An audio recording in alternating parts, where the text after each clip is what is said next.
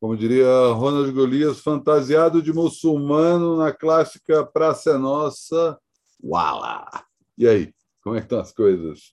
Eu sou Alexandre Matias e esse é mais o que Matias. Todo dia estou aqui martelando dicas de como sobreviver a essa época bizarra que a gente ainda está sendo submetido.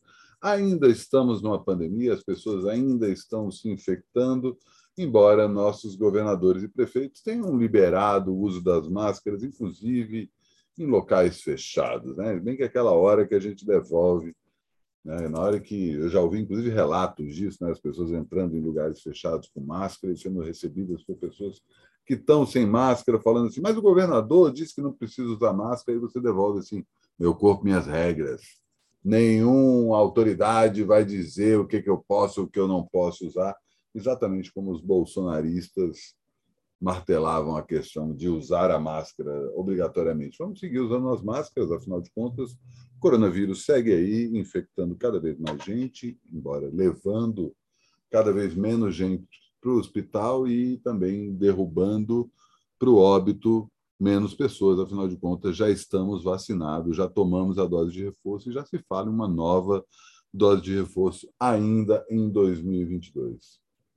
Mas não vou falar disso, não resolvi puxar um assunto, um clipe que apareceu nessa sexta-feira. Eu estou falando do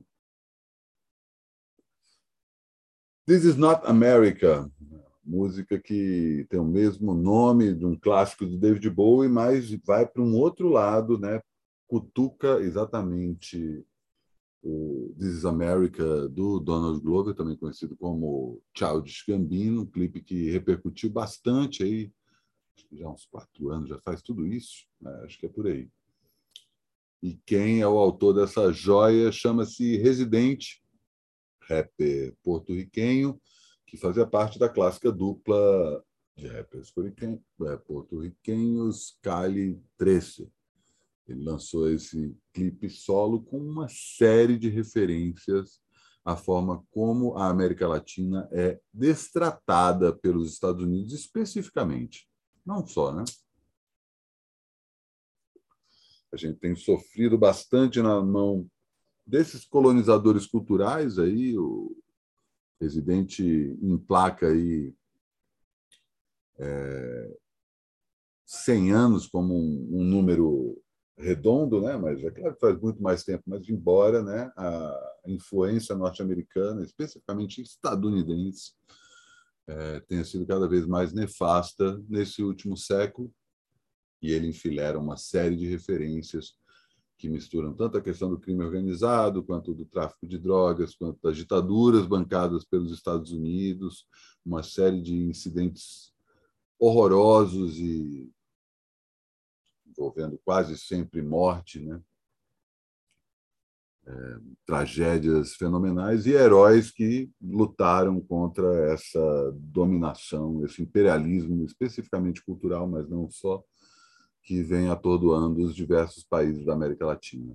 Eu vou deixar, inclusive, não só o link para assistir o clipe aí na descrição do vídeo, mas também duas sequências de tweets que eu achei que enfileiram aí as várias referências feitas pelo Residente nesse clipe, um clipe maravilhoso, pesado, né? Tem, faz a referência àquele tiro que o Donald Glover dá no, no clipe dele, o This is America, ele faz a referência ao Victor Hare, que foi assassinado na ditadura chilena, né, com o violão nas mãos, né, seus torturadores, depois de baterem ou cortarem suas mãos, deram o violão e pediram para ele cantar, e o cara cantou. Né? Então tem a cena que ele é morto a queima-roupa, e várias outras cenas. Né? Tem uma alusão ao Bolsonaro, que não é propriamente o Bolsonaro, mas o presidente do Brasil jantando ali no Palácio do Planalto enquanto a Amazônia é destruída, referências ao colonialismo histórico, né? a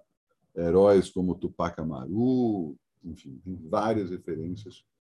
E o clipe pega pesado e é um momento em que a América Latina está precisando se reafirmar. A gente tem visto aí uma série de movimentos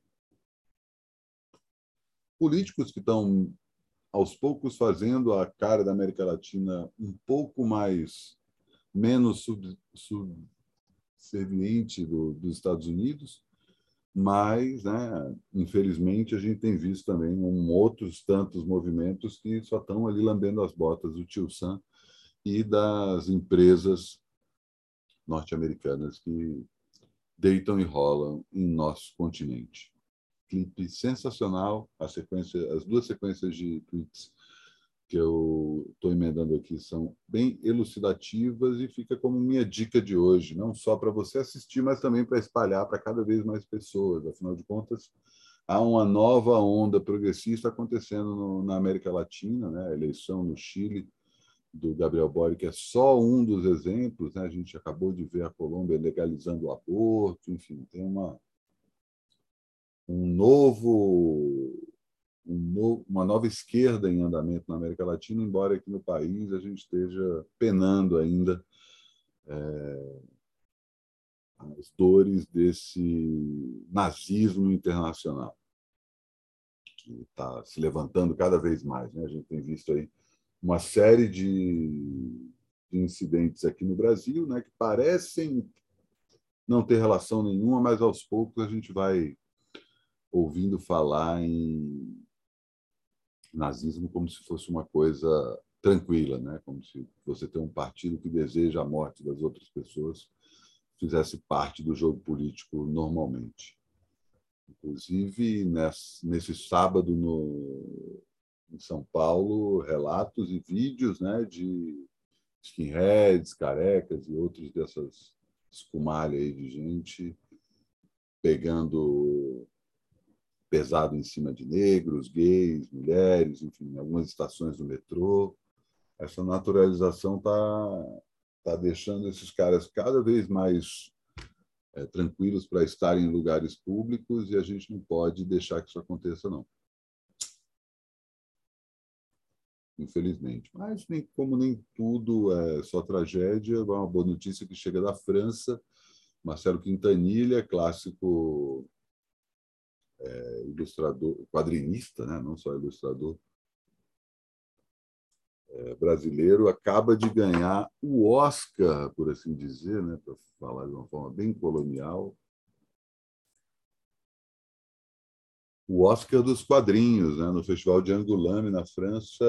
Escuta a Formosa Márcia, quadrinho que foi considerado um dos melhores quadrinhos do ano passado aqui no Brasil, lançado pela editora Veneta. Vou deixar também o link para quem quiser saber um pouco mais sobre esse quadrinho. Conta a história de uma mãe de família na, no subúrbio carioca que tem que salvar a filha Jaqueline, que se envolve com um crime organizado, e ela vai resolver isso do jeito que precisar. Acabou de ganhar o principal prêmio do Festival de Angulano, que é o maior evento, maior premiação de quadrinhos do mundo. Salve aí para o Marcelo Quintanilha, mais do que merecido, um cara que ainda está em plena ascensão. A gente vai ouvir falar bastante dele e não é a primeira vez que ele ganha prêmio lá em Angulano, embora esse seja o principal prêmio desse festival. Uma boa notícia para compensar as tantas más notícias que a gente ouve falar, inclusive tantas más notícias que reverberaram com o aparelho dessa semana programa que eu faço com Vladimir Cunha e Emerson Tomate Gasperini. A gente comenta aí sobre esse Brasil de 2022, uma série de desdobramentos que a gente está vendo acontecer. E o clima de já ganhou, que estava ali até o final de 2021, está sendo desarmado. Não dá para a gente achar que a eleição desse ano está garantida.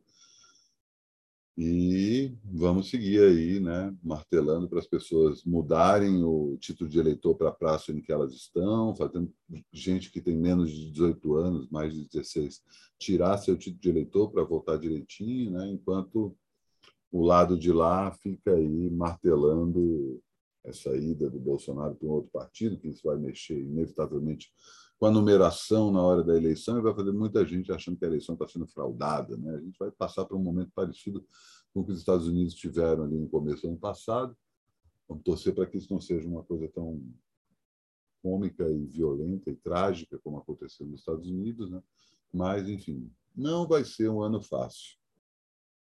E se você está chegando aqui pela primeira vez e está me ouvindo apenas no Spotify, saiba que eu tenho um canal no YouTube em que faço vários outros programas além do Climatias. O Climatias, a partir do programa 701, essa oitava temporada de programas, eu tiro a cara do, da, da frente das câmeras para deixar com que minha voz conduza a conversa, aí, comemorando dois anos de Climatias, ainda diários, não sei até quando eu aguento fazer esses programas diariamente.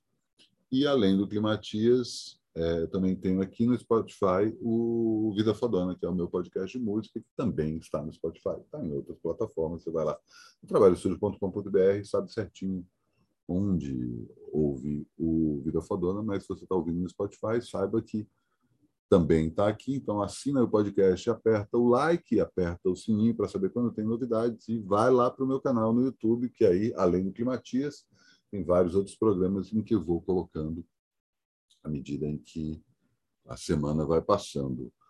Sábado foi dia de aparelho e nesse domingo tem mais um cine ensaio. Eu e André Graciotti resolvemos aí as vésperas do Oscar, né? O Oscar no final do mês.